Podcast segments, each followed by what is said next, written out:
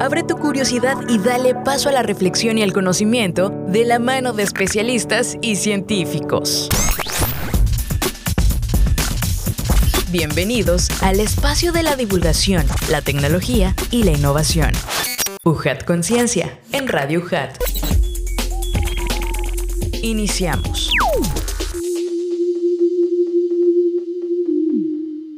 Hola amigos, ¿cómo están? Qué gusto saludarles. Estamos en un nuevo episodio de UJAT Conciencia a través de Radio UJAT 96.1 de FM y también en plataformas digitales de ciencia y tecnología UJAT. Soy su servidor Adrián de Dios y qué gusto que estén con nosotros porque como saben tenemos muchos contenidos, muchos invitados y aprovechando este comentario tenemos Conecta Ciencia todos los martes a las 8 de la noche por el 35.1 de TV UJAT y también en Facebook Live UJAT y en nuestras plataformas de ciencia y Tecnología UJAT. Ahora sí les presento a nuestro profesor investigador invitado de esta ocasión, quien es de la División Académica de Ciencias Biológicas y nos llena de mucho gusto que nos pueda acompañar el doctor Nicolás Álvarez Pliego. Doctor, pues muchísimas gracias por estar con nosotros. ¿Cómo se encuentra? Muchas gracias por recibirnos. Este, muy bien, afortunadamente muy bien.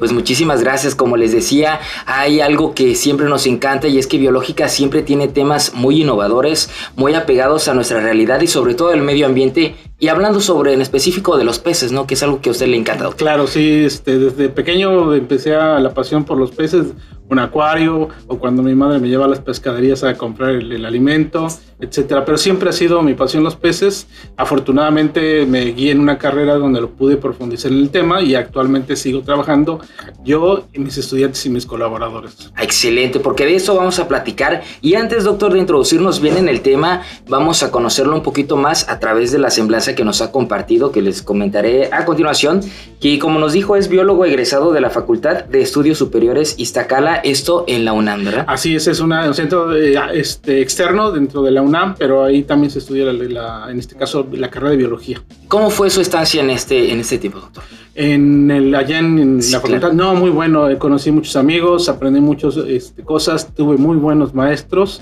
Eh, ¿Qué te puedo decir? La verdad es que la pasé muy bien en este tiempo que estuve desarrollándome la carrera.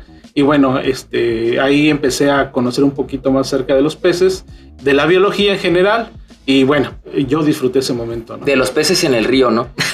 Algo así, allá que viene la época navideña, ¿no? Por cierto, ¿qué diferencias ha notado usted de la biología, biodiversidad que hay en el centro del país a lo que hay en Tabasco? No, este, yo creo que estamos en un lugar privilegiado. Este, en Tabasco, o lo que es el sureste de México, donde todavía en el caso de los peces, una diversidad alta a comparación del centro. También, por ejemplo, yo estudié en el norte del país, en la parte Baja California Sur, en el centro. Cambio totalmente. Exactamente.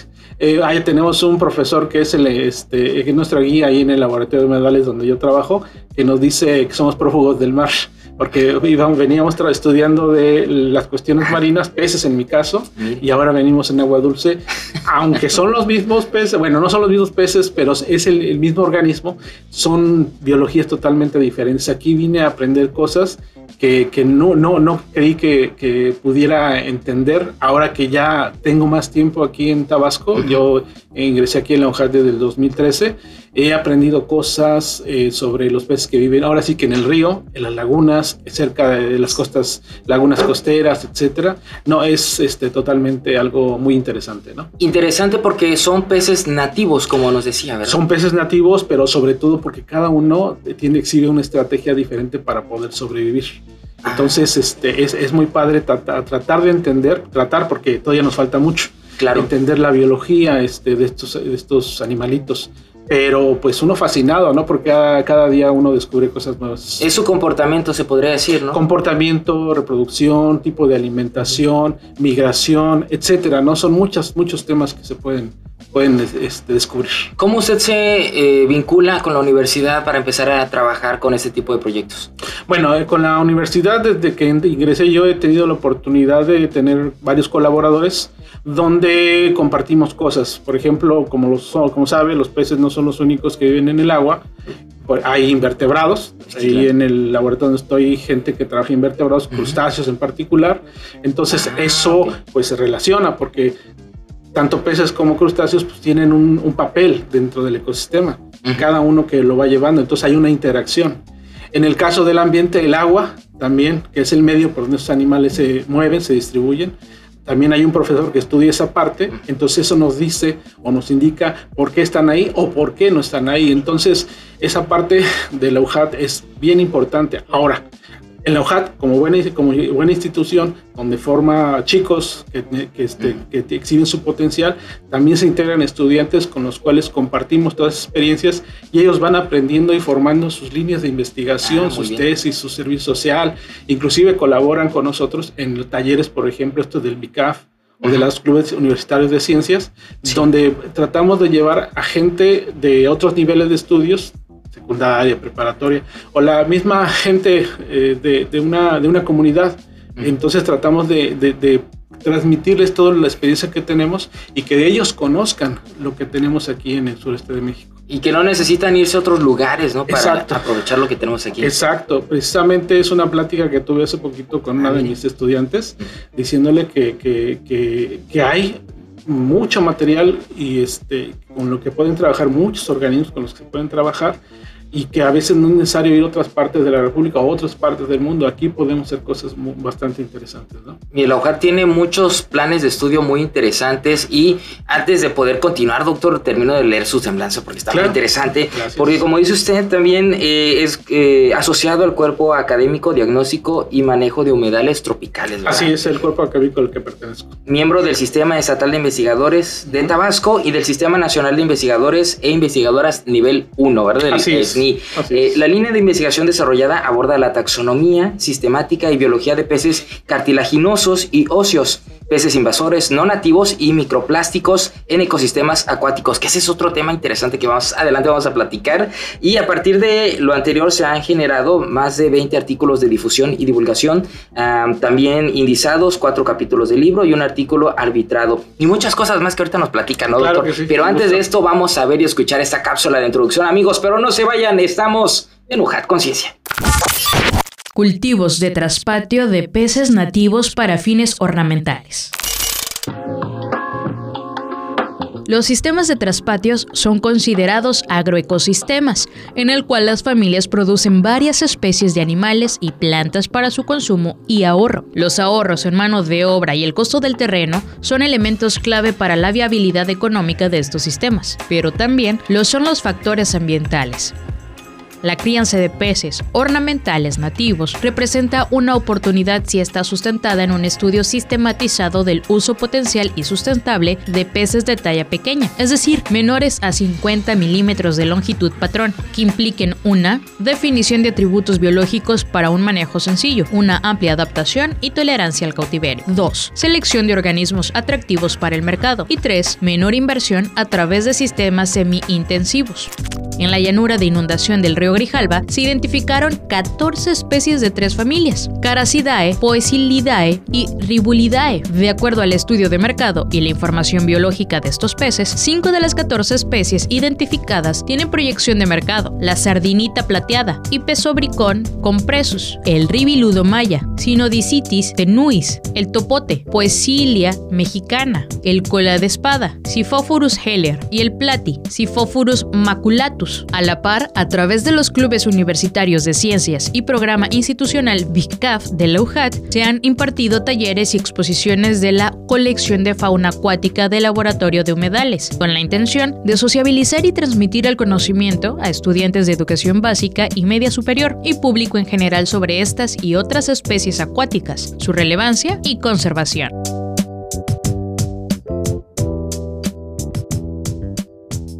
Ahí está, y escuchamos una cápsula de introducción muy interesante, pero pues vamos a conocer los peces nativos, ¿no? Los que tenemos en Tabasco, los que tenemos en otras regiones que son similares a los que tenemos. Y nuevamente, bienvenido, doctor. Gracias, ¿qué tal? Bien, eh, referente al proyecto que acaba de mencionar, el de cultivo potencial de peces nativos para fines ornamentales, está, este tema nació de varias inquietudes que tenemos ahí en el laboratorio, sobre todo más ahora que ya ve que tenemos una invasión del famoso pez diablo, limpiapeceras, etcétera. Se regó por todos lados. Exacto. Y precisamente no es, la, no es la única especie, sino hay varias en México y en el mundo donde por el cultivo de peces de ornato y que no hay una, un manejo adecuado o, una, un, seguimiento por parte de la gente que se dedica a este comercio, de los investigadores, de la parte este, de, tomadora de decisiones. Eh, no hay un seguimiento bastante este, completo entonces, estas situaciones suelen pasar. Entonces, la inquietud es si de por sí la gente le interesa a estos peces como eh, eh, un, organismo que, que, se ve bonito en su casa, se ve bonito en su negocio, etcétera. Eh, pues, ¿por qué no usar los que tenemos aquí?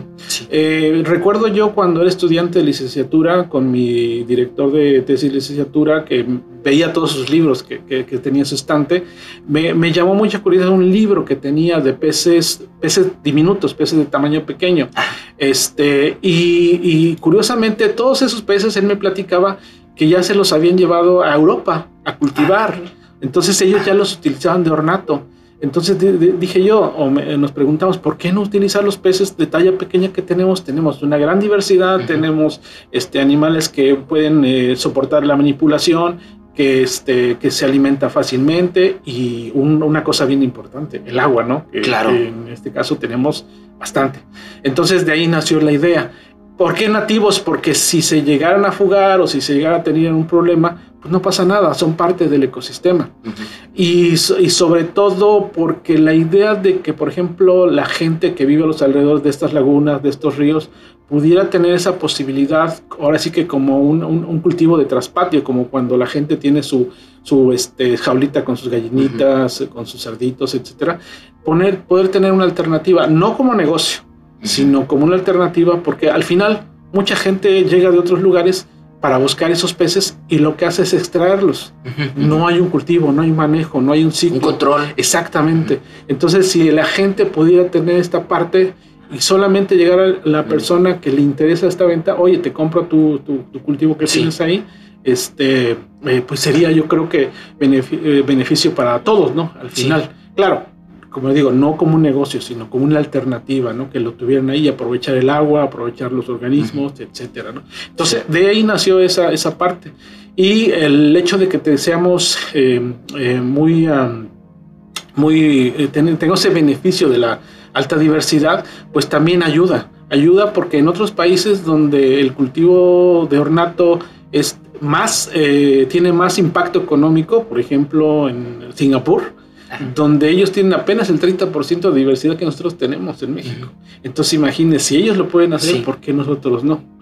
Eh, pero claro, siempre utilizando especies nativas, siempre teniendo un seguimiento entre la academia, entre los que se encargan de estos cultivos y el gobierno, ¿no? Para que todo sea fácil, todo sea controlado. Ha sido un tema que no ha sido atendido a como debería ser, a comparación, por ejemplo, nos decía usted de Europa, ¿no? ¿Cuáles son esas condiciones socioeconómicas, medioambientales que han sido favorecidas para que allá sí se pueda llevar este tipo de... Bueno, lo que pasa es que, le decía, hay un contacto más directo con la parte académica para decirle, por ejemplo, a las personas que se dedican a este comercio, de que, oye, estos peces no porque son muy agresivos o porque son muy competentes, este, eh, y entonces podrían desplazar a otras poblaciones. Oye, estos no porque van a crecer mucho y al final la persona que lo va a tener lo va a desechar o lo va a matar, etc. Entonces, ese seguimiento es el que falta. Entonces, teniendo seguimiento, yo creo que las cosas se podrían eh, realizar. El seguimiento me refiero gobierno, academia y usuarios. ¿no? inversión, por supuesto. Inversión, claro, así es. Y aquí la idea de Traspatio es que, que, la inversión sea mínima. Por eso es que nosotros la idea de que sea, sean organismos pequeños, porque tienen ciclos de vida cortos, y que sean fácil de fácil manejo, ¿no? Exacto. ¿Han habido intentos similares antes de ese tipo de, estudio, del estudio que se realizó? Bueno, sí, en el, resto de la República hay cultivos de peces, por ejemplo, el estado de Morelos tiene muchísimas granjas, ahí, ellos generalmente se dedican a este tipo de cultivo, desafortunadamente también traen especies exóticas entonces ahí las cultivan y pues el riesgo pues, es enorme. Ya inclusive hay eh, publicaciones donde han hablado de que ya en un ecosistema que se supone natural allá, ya está, este, ya la mayoría de su diversidad es exótica. Invadido. Por Invadido, exactamente. Este, entonces, sí hay esfuerzos eh, en otras partes, eh, pero todavía siguen siendo todavía muy limitados, ¿no? Yo creo que se podría hacer todavía más cosas. No solo son las cuestiones de especies exóticas, sino también son aquellas que pueden generar, ¿cuáles son esas amenazas a las que se enfrentan las especies nativas? En el caso, por ejemplo, si tomamos al pez diablo, este, estos animalitos como son gregarios, o sea, viven en cardumen, andan por todos lados en cardumen, pues es una competencia. Imagínese un animal, para un pez pequeño, un animal de ese tamaño, ya no uno, sino son varios. Y que salen del agua, ¿no? Esa es la otra ventaja, que estos animalitos tienen, la, tienen una eh, modificación anatómica en su parte interior del cuerpo, en el estómago, que les permite respirar el aire de, que nosotros respiramos, ya no solamente ah. del agua. Entonces por eso lo, son muy capaces de poder sobrevivir y es lo que ha logrado su éxito. Ya no es, ya no es solamente la invasión en México, sino en todo el, todo el planeta ya. Entonces, por eso es que han tenido esa capacidad. Súmele su armazón que tiene para protegerse, el tipo de alimentación, etcétera. Entonces, si bien eh, todavía no está muy claro que consuman estos animales a otros peces, si compiten, si les modifican sus hábitats, si compiten por el alimento. Entonces, esa es una especie. Ahora actualmente también hay otro, ya otra presencia de otro bagre que ha llegado precisamente también por cuestiones de ornato y que en 2020 este, unos pescadores ahí de, gaviotas ah. eh, nos hicieron llegar ahí a la dirección a través del director que, este, que los recibió y, y pudimos revisar que es una especie que está ahí este, también ya latente y está apareciendo cada vez más en las aguas de, Tabasco, de Villahermosa, los arroyos de Villahermosa. Que ya se identificó también aquí. Sí, así es, este, volviendo al contexto, ¿no? Eh, la entrada de muchos organismos es por eh, exóticos, puede ser por cuestiones alimentarias, o sea, la gente lo introduce para alimentación, pero muchas también son de ornato. El pez diablo es uno de estos eh, animales que, por cierto, eh, eh, he visto luego notas que le ponen el nombre incorrecto. El nombre correcto de esta especie debe ser Pterigoplictis, es el género. La especie mm, es muy difícil determinarla porque como ya hay mucha manipulación de estos animales, cruzan una u otra especie. Incluso hay un descontrol ahí. Exacto. Inclusive un autor publicó en uno de sus este, artículos que podría tratarse hasta de un superpez porque combina las características de los dos. Un nuestro Jurassic World aquí, ¿no? Ándele, más o menos, exactamente. Entonces, este, pero generalmente, bueno, ese es el género de estos animales. Con respecto al otro, el otro es una, un bagre también, es un bagre también del Amazonas, este, al menos lo identificamos así. En 2020 le digo que estos eh, personas, estos eh, pescadores de una cooperativa de gaviotas, nos hicieron llegar porque también a ellos les parecieron extraños, eran dos organismos. A diferencia del pez diablo, que tiene todo un armazón alrededor del cuerpo, este nada más tiene placas a los lados, pero tiene una espina en forma de gancho de garfio. Entonces nos dicen los pescadores, y ya lo hemos corroborado, y también nosotros, porque hemos tenido ya la oportunidad de agarrarlos en vivo, de que estos animales al, al tomarlos presionan sus dos espinas de las aletas y te, y te aprensan la mano. Entonces, si no sabes manipularlo, te puede lastimar.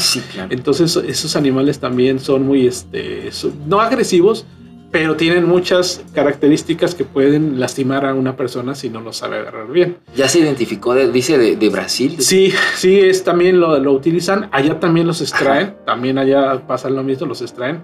Es un bagre que le dicen bagre Rafael, pintado. Pintado le dicen porque tiene unas manchas en la parte ventral, amarillas, y Bagre Rafael porque con ciertas estructuras que tiene en lo que son los arcos branquiales puede producir sonidos y a la hora de, sacarlos del agua o dentro de la misma agua hace esos sonidos como ah, si fuera un este, ¿cómo le puedo decir? Un ronquido de estos animalitos. Como los cocodrilos, como las ballenas que se comunican así por ondas. Eh, pues no es, no, no tengo esa magnitud no sí, pero... sí, pero sí, este, ah, es, un, chasquido, como un chasquido hacen esos animalitos. Entonces, estos es una especie que se llama, el género es Agamixis, lo que hemos determinado como Agamixis pectinifrons, y esos animalitos llegaron al 2020 y después ya no los observábamos. Pensábamos que se habían desaparecido, pero no. En publicaciones, esto me lo comentan los estudiantes, publicaciones de Facebook, por ejemplo, mucha gente los pesca, los captura, etcétera, y lo andan publicando. Y ahorita, por ejemplo, este, hace poquito pudimos conseguir un, un, cardumen de esos animales que atraparon cincuenta y tantos animales. Entonces, este, yo creo que sí hay que estar preocupados. Nosotros estamos tratando de investigar ahí en el laboratorio, estamos tratando de ver cómo se reproduce, de qué se alimenta y todo eso, para poder determinar, por ejemplo, el impacto que podría ocasionar. Pero sí, ya está siendo un poquito más frecuente ese animalito. No tanto como el pez diablo. Inclusive el tamaño llega hasta 15 centímetros, es más pequeñito. Pero de todos modos, ¿no? Tiene sus, Sí. Faltaría ver si también eh, resiste la respiración. Aparentemente no, esa es una ventaja. Aparentemente no, o sea, tiene sus limitantes a comparación del otro animal que puede inclusive vivir en un lugar donde no haya oxígeno, en una laguna donde esté muy contaminada, que es el, el- este, el pez diablo puede aguantar más. ¿Y será que sí se puede consumir? Eh, yo no, no lo sé, allá en, en de las publicaciones que existen o la información que existe, eh, como es muy pequeño y la mayoría, ahora sí que su, su estructura del cuerpo es ósea y con las placas, muy poca carne se, se está, este, se podría consumir. Se usan más, te digo, para, para cuestiones de ornato. Mire, qué interesante. Hablando de especies que nos, usted nos estaba diciendo en la cápsula de introducción, eh, por ahí también si no tuvieron la oportunidad de escucharlo amigos, está en, eh, regresense al canal, eh, lo pueden ver, y nos comentaba de unas especies, doctor, ¿no? Que, Sí. que utilizaron en este estudio, que son la sardinita plateada, el ribulido maya, sí. Ajá, ajá. sí. Platíquenos de esas Ah, ok. Eh, en relación a este- estas especies que son parte de, lo que estuvimos investigando para el proyecto, que por cierto ya se finiquitó, este, como, eh, como no había este, un financiamiento como tal, tratamos de sacar la información más posible, la información que teníamos en el laboratorio, la información que estaba publicado, entonces con eso generamos una lista de especies que posiblemente podrían ser demandadas ¿no? para la cuestión de ornato. Hay páginas en internet donde hay como especie de comercio donde hay las demandas de tal especie, Ujú. cuál, qué precio alcanzan Ah, o cuáles son las demandadas. De- desafortunadamente el mercado de ornato es muy fluctuante, ¿no? De repente Sí. te gusta eh, un, un- un- un pez ángel y al otro día ya prefieres otro, ¿no? Entonces esa es la desventaja que tiene la cuestión de ornato. Sin embargo es constante. Sí. Porque la gente que le gusta esa parte, pues le llama la atención.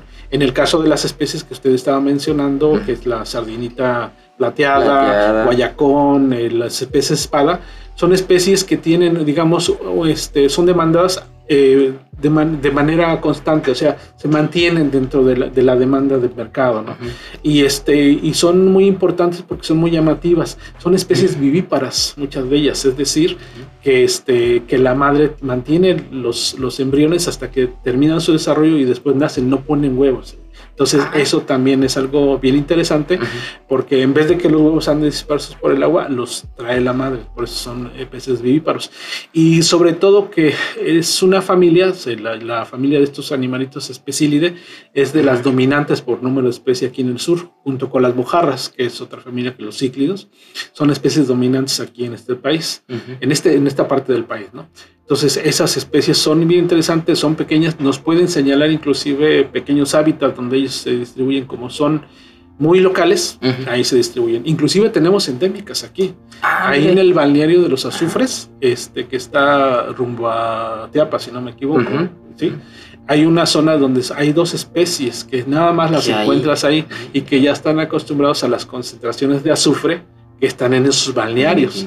Y otra especie que no es endémica porque comparte las poblaciones de afuera es la de la cueva de la sardina. Seguramente han escuchado ¿La esta ceremonia. Ajá, Ajá. la de la, la ceremonia que hacen este, en la cueva de la sardina. Y son especies que han- se han aprendido a adaptar a esa zona pues, este, a falta de luz, poco alimento, No, sí. etcétera. Entonces Tenemos ahora sí que mucha, mucha diversidad. ¿no? Y que falta por conocer también. Claro, Por ejemplo, el topén, ¿no? Que por aquí es como que la familia del maculatus, ajá. que también es una especie que no, pues siempre sorprende cómo es el, el- la, digamos, la temporada de pesca que es a fines de año, ¿no? Sí, claro, como son especies que tienen una afinidad marina, estos animales necesitan ciertas condiciones ambientales para reproducirse, por eso es que se llegan a ver estas migraciones, porque están empezando a buscar el lugar donde, donde este, reproducirse para sus próximas generaciones, ¿no? Por eso es de lo que llegamos a ver. Sí. Esto sucede en muchos organismos. De agua dulce migran a agua salada, de agua salada migran a agua dulce. En el caso del topén eh, no es la excepción. Entonces ellos necesitan realizar precisamente estas eh, conglomeraciones en cardumen precisamente por el motivo de la reproducción y es aprovechado por la gente precisamente para poder consumirlos. Inclusive llega a verse ciertas coloraciones muy, muy atractivas en ciertos organismos que tiene que ver con precisamente con este rasgos con la reproducción, como cuando las aves empiezan a embellecerse con los colores para reproducirse. Igual los peces también exhiben colores llamativos cuando se reproducen y también para diferenciar sexos, ¿no? También puede, puede ser eso. Y bueno, es una especie que también aquí tenemos, que este, generalmente la vamos a encontrar en ambientes salobres, pero también de agua dulce, pero se incrementa esto cuando empieza a haber cambio ya de los niveles de inundación de los ríos, porque eso influye precisamente que hay condiciones para que puedan depositar en este necesitan depositar sus huevecillos en lugares donde sus crías van a tener ventajas de no ser depredados por otros organismos, pues no ser... Pues el este ser humano principalmente. Claro, sí, sí, sí, claro.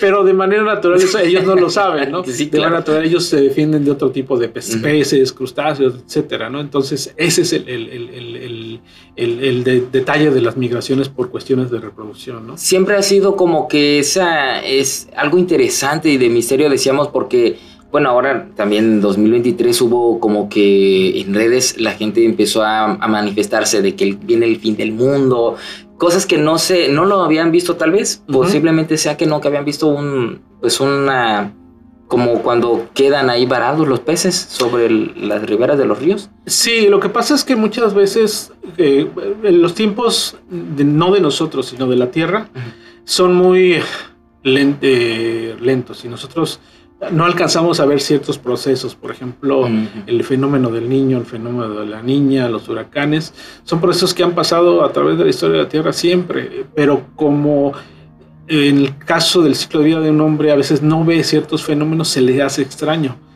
cosa que a la Tierra no. Lo que está pasando ahorita actual es una aceleración de esos procesos. Y esos procesos pueden afectar de manera radical a especies de peces, por ejemplo, que pudieran calentamiento de la superficie del agua o un incremento en la contaminación, etcétera. Todos esos procesos les van a estar afectando. Nosotros, precisamente, al principio de la plática te decía de lo, del BICAF o de los clubes de ciencias el, tratamos de llevarle precisamente a los chicos, a los niños principalmente, que luego llegan, salen fascinados con los talleres que damos, porque a veces no ven ciertos grupos de peces. ¿Esto qué es? Ni siquiera ah, sabían que era un pez, ¿no? Entonces, puedes vivir cerca de una laguna y desconocer toda la diversidad que hay ahí. Entonces, eso para nosotros es importante porque eh, como que empoderas a la gente del conocimiento que tiene que, tienen del ecosistema, de los organismos, de todo eso. Hablando de ese empoderamiento y sobre todo también en relación a las cooperativas que usted nos mencionaba, ¿cómo es eh, la relación con ellos al respeto, al manejo? Más. Siempre ha sido muy respetuosa. Nosotros entendemos que ellos tienen una este, labor eh, de llevar de, sustento a su casa, de generar este, un, un beneficios, bienestar a, su comunidad, etcétera. Eh, e inclusive ellos a veces saben más que nosotros porque ah, es su experiencia, ¿no? Experiencia que tienen de años de estar pescando, de estar capturando animales. Entonces nosotros nos apoyamos mucho en ellos y este, decimos y después tratamos de hacer, eh, de compartir con ellos todo lo que, de que investigamos, decirles esto, mira, encontramos que es bueno, que es malo, que te sirve, que no te sirve, o que si dejas de, pescar ahorita te puede servir para en un futuro. Sí. Y tratamos siempre con respeto, siempre con respeto porque ellos, este, hay que entender que una, es una realidad donde ellos tienen que buscar el bienestar para su familia, ¿no? Sí, sí, sí, claro, y también pues aprender a mejor a que se maneje de una forma responsable para asegurar el, vaya, el futuro, ¿no? De las... Claro, para nosotros y para ellos, o sea, para todos al final de cuentas, porque no solamente la pesca es sustento alimenticio, sino que las especies también tienen una labor en el ambiente y que a lo mejor tú no lo percibes, pero este, lo está haciendo, ¿no? Esos famosos servicios ecosistémicos. Así es. Sí.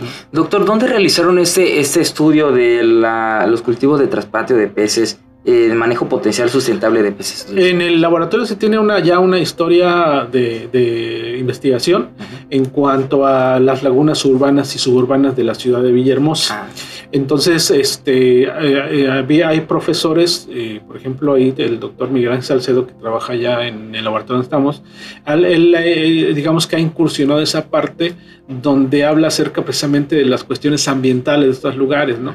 El, el hecho de que una cuenca como la que estamos, que es la del río Grijalo, que esté controlada por, por presas, complica mucho estos ciclos de inundación. Y estos ciclos de inundación son muy importantes para el ciclo de vida de los peces. Y si no entendemos esa parte, muchas de, los ecosistemas y de los organismos se pueden perder. Hace poquito también platicaba con ellos de que, por ejemplo, yo cuando llegué a Villahermosa a trabajar en 2013, eh, yo acostumbraba a pasar cerca de un mercado y veía todos los puestos de, de, de, de, pescado podía ver un peje lagarto, podía ver un robalito, podía ver este, las paletas, etcétera. Y ahora que pasó ya no veo, ya veo más bien tilapia. y eso tiene que ver precisamente con estos ciclos que, que se ven, digamos, afectados. ¿no? Entonces los estudios tratamos de hacerlos en estas zonas urbanas. ¿Por qué? Porque como tienen una falta, alta presión por parte de las actividades, son las que tenemos que tratar de ver de qué manera se pueden resolver ciertas cosas. De ahí radica también otro proyecto que tengo que afortunadamente me aceptaron en, el sistema hace poquito, donde tratamos de ver eh, la presencia de estos plásticos, microplásticos en realidad, en peces de importancia comercial, de, de consumo directo, las mojarras principalmente, ¿no? Ese, qué interesante, los microplásticos eh, no solo también están en el agua, sino también en el aire, ¿no? Están en todos lados. Inclusive lo que respiramos ahorita puede haber microplásticos. Eh, hace un año, sí, hace un año, se, se, tituló una estudiante mía en la maestría que ella estudió microplásticos en el pez diablo, pero aquí en la laguna La Pólvora. ¿Y qué encontró? Encontró una gran cantidad de plásticos en el alimento de estos. Entonces, este, la, la, intención es tratar de enseñarles de que el contaminante puede estar en varias, de varias formas, en agua, en sedimento, en los organismos. Ella misma ahorita está realizando su, ya su doctorado con eso, pero en más lagunas, en diferentes lagunas, para tratar de ver ah, esa, ese impacto. Si es el mismo de contaminante con plástico, si es otro diferente, etcétera. Al fin de cuentas es contaminación, Es contaminación. Sobre todo. Sí, porque no solamente es cuestión física, porque uno pensaría, eh, como ven los videos luego de la tele, ¿no? De la tortuga que tiene el popote en la nariz o que los animales que están enredados con plásticos. No, no solo eso, porque los plásticos al final se crean con ciertas sustancias químicas y esas sustancias químicas de alguna manera se van, se van desprendiendo. Exacto, se bioacumulan en ciertos organismos. Entonces eso puede causar muchos problemas a la larga. Y pues ahorita la idea de este proyecto que nos acaban de, de aceptar es ver si estos contaminantes son frecuentes en especies, por ejemplo, la paleta, la tenguayaca, la castarrica, etcétera, que son de consumo y que los pesca la gente en, alguna de las lagunas aquí de esta zona. Mire, doctor, que hace unas semanas tuvimos un programa también de biofalling, que es eh, la bioincrustación en las plataformas, por decirlo así, petroleras y todo esto, que afecta pues a, esa, a esos metales, a esos que están allí hasta el fondo. Eh, ¿Qué tan diferente es la, digamos, cuando se sueltan estos químicos, estos químicos, a diferencia del agua, a diferencia del, ambiente del oxígeno normal? Bueno, generalmente en el ambiente tienen un cierto periodo de vida. En el agua, por ejemplo, ¿no? En el aire. En el caso de los organismos se acumulan. No hay una liberación 100%, entonces eh, se empiezan a acumular en músculo o en el hígado o en otro tipo de tejidos. Eh, puede afectar al hombre sí todavía no se tiene evidencias muy contundentes, sí hay una que otra publicación que ya ha mencionado, pero todavía no hay evidencias contundentes y este y que al final eh, pues todo lo todo eso lo comemos y que de alguna manera debe estar este digo si, si, ya lo respiramos ah en la sal inclusive hasta ya han encontrado microplásticos. Entonces y hay estudios de que sí salen de nuestro organismo. Sí, sí, sí, hay este, trabajos en los organismos, en nosotros mismos, de que pues, sí lo llegamos a expulsar. Pero sí han encontrado un estudio, precisamente hace unos dos, tres semanas estaba leyendo un trabajo de un de gente que trabaja cuestiones médicas, donde extraían este tejido de pulmones de personas que ya fallecidas y que encontraban microplásticos en estos pulmones. Entonces, ahora imagínense cuando en la pandemia con los cubrebocas de plástico. y justamente este estudiante que le digo que trabaja esta parte, hizo un ejercicio con su hijo, le extrajo un poquito de moquito y en el moquito había microplásticos. Entonces, sí es, sí es algo, a lo mejor todavía no hemos visto algo que, que sea un impacto de microplástico, pero es como la historia esta de la ranita, ¿no? Que está en el agua que se va calentando y cuando quiere salir, sí, ya, no, sale. Exactamente. Qué situación, doctor, y qué interesante este tema. Eh, pues casi estamos llegando al final del programa. Eh, pues ¿Con quiénes ha colaborado? Miren, yo colaboro, le digo, con el cuerpo académico que mencionó. Nosotros estamos trabajando este, con el laboratorio también de biotecnología y con el laboratorio de pesquerías allá. Doctor Arturo Garrido, el doctor Alberto Sánchez, la doctora Violeta Ruiz, la maestra Rosamanda Florido, el doctor Miguel Ángel Salcedo, todos compañeros. Saludos, doctores. Un fuerte abrazo también todos compañeros, en varios estudiantes que están ahí también laborando, echándole ganas. chavos. Este, entonces eh, compartimos una familia muy familia científica, muy bonita. Entonces ahí le, este, ahí trabajamos todos tratando de colaborar y aportar cada quien desde su punto de vista, ¿no?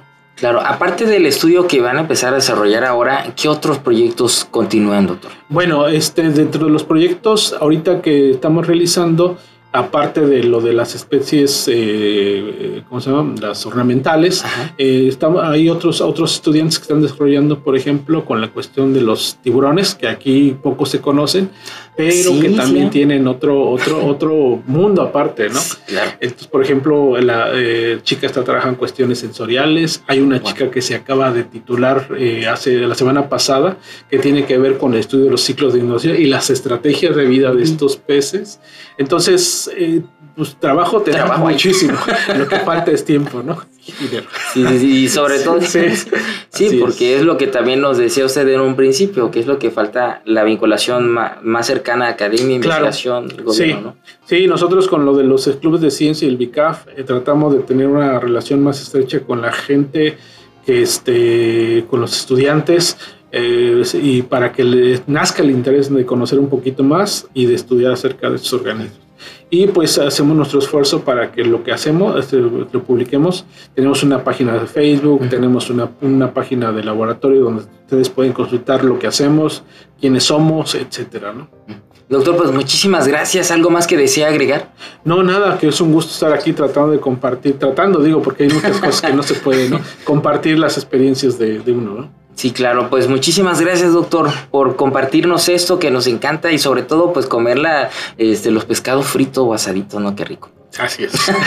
bueno, pues amigos, les recuerdo el nombre de nuestro invitado, el doctor Nicolás Álvarez Pliego, profesor investigador de la DACBIOL UJAT. Y estuvimos platicando sobre cultivos de traspatio de peces nativos para fines ornamentales, sobre todo del proyecto Manejo Potencial Sustentable de Peces Dulceacuícolas Nativos para fines de ornato, fase 1, así lo tenemos. Así es. Y pues muchísimas gracias amigos por eh, estar con nosotros, suscribirse, darle like, compartir, comentar, que son muy importantes sus comentarios Gracias también a quienes estuvieron en Radio Hat 96.1 de FM. De parte de todo el equipo de producción nos despedimos. Soy Adrián de Dios y recuerden, Legado UJAT, estudio en la duda, acción en la fe.